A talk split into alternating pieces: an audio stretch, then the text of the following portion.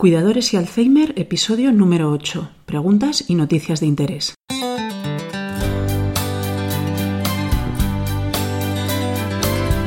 Bienvenidos a nuestro podcast sobre cuidadores y Alzheimer, un espacio abierto, vuestro espacio, un sitio en el que podamos compartir información, conocimientos y experiencias. Porque sabemos lo difícil que es cuidar a una persona con Alzheimer, déjanos ayudarte, estamos a tu lado.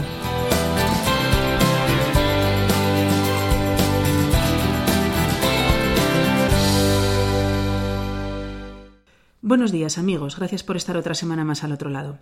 Antes de empezar, os recuerdo como siempre que podéis contactar con nosotros a través del correo contacto Os animo a participar, a colaborar, a consultar, a criticar, a lo que vosotros necesitéis. Todos los correos son contestados a la mayor brevedad posible. En nuestra ortopedia online, ortoweb.com, podéis encontrar todo tipo de ayudas técnicas y productos de apoyo para adaptar la vivienda a las necesidades de la persona que cuidáis, para que tanto enfermo como cuidador podáis tener la mayor calidad de vida posible. Pues ayudas para el baño, para vestirse, para cocinar, andadores, sillas de ruedas, muletas y un largo etcétera. Contamos con un gran equipo técnico con muchos años de experiencia para aconsejaros si no sabéis cuál es el producto más adecuado a vuestras necesidades. He recibido ya varios correos vuestros, unos animándome, que os lo agradezco mucho, me decís que os está resultando de ayuda al podcast, lo cual me hace muy feliz, y otros con alguna consulta. He escogido tres preguntas para resolverlas ahora porque me han parecido de interés. El resto las he contestado por correo electrónico. La pregunta número uno nos escribe Esther y dice Buenos días, mi madre tiene Alzheimer y está empezando a perder movilidad. Cada vez le cuesta más moverse. Me ha dicho el médico que le ponga un cojín antiescaras, pero el problema es que ella pesa 110 kilos y no sé cuál elegir. Gracias. Bueno, Esther, muy buenas. Para personas con obesidad es muy importante prevenir la aparición, de, la aparición de úlceras por presión, ya que el riesgo que tienen es más elevado debido al peso. Necesitas un cojín que le cubra bien toda la zona glútea para repartir bien los pesos. Vas a necesitar un cojín de ancho especial. Mídele el ancho de caderas y con eso determinaremos la anchura del cojín que vas a necesitar. Si estamos hablando de prevención, es decir, ella aún tiene la piel intacta y no tiene ninguna escara, entonces te servirá un cojín viscoelástico. Los cojines Viscoflex son de alta densidad, es decir, llevan más material viscoelástico y hacen medidas prefabricadas más grandes. Te dejo dos enlaces en las notas del programa. Uno es el Viscoflex estándar, que tiene medida de hasta 51 centímetros de ancho, y otro es el Viscoflex Plus, que tiene medida de hasta 56, y también lleva un inserto ergonómico más blandito en las zonas de mayor presión, es decir, en los isquion. También se puede pedir una fabricación especial a medida si tu madre es muy bajita, eh, hablamos que mida menos de 1,50 o 1,60, ya que el prefabricado le quedaría muy largo de pierna. Em, la profundidad de un cojín hay que tenerla en cuenta, porque si se le está clavando en la esquina, pues en el hueco de la rodilla le puede hacer daño. Si es así, contacta de nuevo conmigo y te daré opciones, pero siempre te va a salir mejor de precio un prefabricado. Si estamos hablando de que ya ha empezado a ulcerarse, entonces no nos va a quedar más remedio que irnos a un cojín de aire tipo RO. Y digo que no nos va a quedar más remedio porque su precio es elevado, pero es un cojín de grandísima calidad. Los cojines RO también permiten fabricaciones especiales y son con diferencia los mejores cojines antiescaras, ya que el aire se reparte entre las diferentes celdas y reparte muy bien las presiones. Además, permite anular celdas si hay una escara para que la zona dañada no se apoye y quede sin presión. Te dejo también el enlace en las notas del programa. De cualquier forma, como ya te he dicho en un correo, dime exactamente qué medidas de ancho y profundidad serían adecuadas y el estado actual de tu madre en cuanto a úlceras y vemos cuál se te adapta mejor. Querías poner aquí la pregunta, porque aunque no es lo más habitual, es relativamente frecuente encontrar personas con obesidad a la que se le ponen cojines de tamaño estándar y es importante saber que estos cojines les perjudican más que les ayudan, ya que se van clavando los cantos y las esquinas y aumenta así el riesgo de úlceras. Tenerlo en cuenta. Eh, la pregunta número dos que nos la hace Laura. Dice, escuché tu podcast sobre medicamentos para el Alzheimer, me resultó muy interesante, muchas gracias. Eh, a mi padre le están dando Aricep 10 miligramos una vez al día y Evixa 10 miligramos dos veces al día. ¿Es normal? Gracias, gracias a ti, gracias a ti, Laura. Eh, sí, sí, sí, es perfectamente normal. Para los que habéis escuchado el podcast sobre tratamientos farmacológicos o por si no lo sabéis, el Aricep es la marca cuyo principio activo es el donepecilo y el Evixa es el nombre comercial de la memantina. Así lo podéis relacionar con lo que estuvimos hablando. En este caso, el neurólogo ha decidido hacer una terapia combinada de los dos grupos de medicamentos para el Alzheimer, el que mantiene los niveles de acetilcolina, que es el donepecilo, y el que disminuye los niveles de glutamato, que es la memantina. ¿Recordáis? Hay estudios que indican que en personas con Alzheimer moderado o grave, que ya están tomando donepecilo de manera estable, al añadir la memantina en dosis de 20 miligramos al día, se observa una mejora de la función cognitiva y un menor deterioro en las actividades de la vida diaria. Esta mejora se observa en pacientes con Alzheimer moderado o grave. En personas que están en principio de la enfermedad, es decir, en estado leve, no se aprecia ninguna mejoría. Así que la decisión del neurólogo es muy correcta. La pregunta número 3 viene de María. Nos dice, hola, muchas gracias por la información que nos das, me está resultando muy útil. Muchas gracias, María. Cuido a mi padre enfermo de Alzheimer, él está en fase 2, de acuerdo a tu podcast, es decir, tiene buena movilidad, mala memoria, a veces reconoce personas y objetos, a veces no. Se pasa la mayor parte del día sentado viendo la tele y quiero pasar ratos con él haciendo algún tipo de estimulación. Me parece genial. He visitado vuestra web, pero entre tanto producto no sé qué comprar. ¿Puedes recomendarme alguno? Bueno, pues para esta respuesta he pedido ayuda a mi compañera María, tu tocaya. Ella es terapeuta ocupacional, trabaja con nosotros y controla bastante más que yo de este tema. Me ha aconsejado tres productos y esto es lo que me dice. Uno, las fotos de acciones te pueden servir para poder estimular el lenguaje, ya que puede comentar tanto las acciones como los objetos o personas que aparecen en la foto.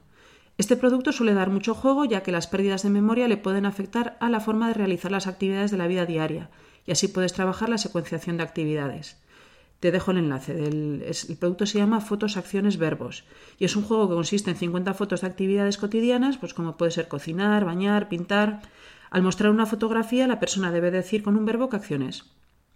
El segundo, las fotografías de secuencias también te pueden servir de utilidad para trabajar la percepción del tiempo. Es otro producto que se llama Fotografías de secuencias, también te dejo el enlace. Son 50 fotografías que se agrupan de cuatro en cuatro y cada grupo describe una secuencia de cosas. Por ejemplo, un niño corta una naranja, otra la exprime en el exprimidor, otra vuelca el contenido del exprimidor en un vaso y por último se bebe el zumo del vaso. Entonces la persona debe ordenar la secuencia de pasos y describir qué es lo que ocurre. La tercera, eh, por último, nos dice un aspecto muy importante es trabajar la memoria y uno de los productos más usados por los terapeutas en los centros residenciales es el memofoto. El producto se llama memofoto, también tienes el enlace. Son 54 fichas iguales de dos en dos se ponen boca abajo y se van tapando y destapando. La persona debe recordar la posición y hacer las parejas iguales. Con esto, además de la memoria, se potencia también la concentración. Vale, pues estas son las preguntas que me han parecido más interesantes. Os animo a, formular todas las que queráis, las iremos respondiendo y voy ahora con los temas de, y noticias de actualidad. Todos los días leo y recibo noticias sobre el mundo del Alzheimer. Las que me parecen más relevantes las voy guardando y así de vez en cuando os las muestro resumidas. Eh, intentaré evitar todo tipo de noticias milagrosas y sensacionalistas. No me gustan nada. Trataré de ofreceros las que, bajo mi punto de vista, tengan mayor rigor científico o sean de mayor interés. Os dejaré los enlaces en las notas del programa y en el blog para el que quiera ampliar la información. El 20 de febrero de 2016, correofarmacéutico.com da la noticia de que hay en la zona cero donde comenzaría el Alzheimer. En esta noticia nos hablan del locus cerúleo, una parte pequeña y azulada del bulbo raquídeo que libera norepinefrina, que es el neurotransmisor responsable de regular el ritmo cardíaco, la atención, la memoria y la cognición. La investigación dice que es la primera zona del cerebro que empieza a formar los ovillos neurofibrilares de la proteína tau. Pruebas realizadas en ratas y ratones prueban que la norepinefrina protege las neuronas y evita el deterioro de las mismas, por eso sugieren que los siguientes avances deben ir dirigidos a tratar esos primeros signos de enfermedad neurodegenerativa.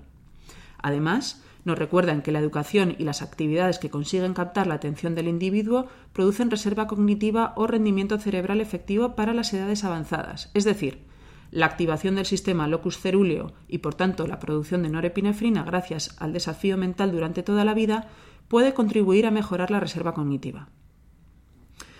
Interesante. El 24 de febrero de 2016, en actasanitaria.com, leemos que el Complejo Hospitalario de Santiago liderará una investigación europea sobre el Alzheimer.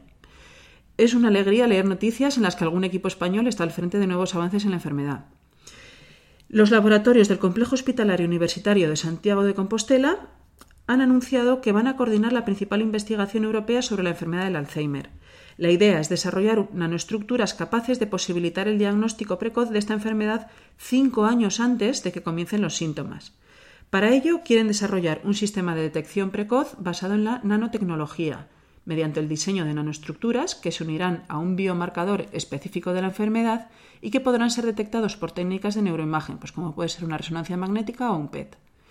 Si esto se consigue, la enfermedad podrá detectarse de forma muy precoz y enseguida podrán aplicarse un tratamiento. Seguiremos de cerca los avances. Vamos ahora con dos noticias un poquito más divulgativas y menos técnicas. Son de cienciaes.com, un sitio que recomiendo a todo el mundo visitar, es muy interesante. El 23 de febrero de 2016 en cienciaes.com nos hablan de células madre neuronales. Una nueva tecnología que usa implantes de células madre neuronales podría revertir la neurodegeneración y curar muchos tipos de lesiones cerebrales. Las células madre son células capaces de dividirse y formar otros tipos de células especializadas. Su estudio está ahora en pleno apogeo ya que se cree que son capaces de tratar un amplio espectro de enfermedades. Como son generadas a partir de células del mismo individuo, no producen ningún tipo de rechazo. Pero son tecnologías que aún están en estudio, porque se descubrió que el proceso no siempre funcionaba de la forma correcta. Pues bien, un grupo de investigadores de la Universidad de Irving ha restaurado la memoria en ratones transfiriendo a sus cerebros células madre en el hipocampo. Se transfirieron 200.000 células madre neuronales que se volvían fluorescentes ante la luz ultravioleta, permitiendo así ver su crecimiento y evolución. Después de tres meses, la memoria había mejorado de forma considerable en relación a un grupo control al que no se le había transferido nada. Se descubrió que tan solo un 6% de estas células se habían convertido en neuronas, pero se vio también que las conexiones neuronales, la sinapsis, habían mejorado un 75%. Una proteína liberada por las células madre alimenta y nutre las células dañadas, las cuida e induce la producción de nuevos axones y dendritas, esenciales en la transmisión de la información entre las neuronas, son los que forman esta sinapsis. Las células madre son, por tanto, una especie de fertilizante y una promesa de mejora tanto en enfermedades neurodegenerativas como psiquiátricas. Otra noticia que nos da esperanza y que esperamos que pronto pueda aplicarse en humanos. Y la última noticia, el 19 de febrero también de este año, en cienciaes.com nos cuentan lo inteligente y económico que es hacer ejercicio. En este artículo nos recuerdan que está demostrado que el ejercicio físico retrasa el deterioro motor e intelectual.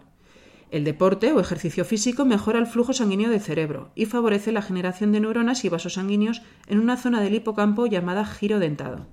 Esta zona se ha observado que su volumen disminuye más lentamente en personas que se mantienen activas. Además, el deporte mejora también las funciones cardiovasculares y regula el sistema inmune. Como no se sabe con detalle cómo el ejercicio físico ejerce estos beneficios, un grupo de investigación del Instituto Jackson en Estados Unidos han hecho un experimento con ratones que consiste en han cogido eh, ratones de entre 12 y 18 meses. En ratones 12 meses equivale a una mediana edad en humanos y 18 meses corresponde aproximadamente pues, a unos 60 años.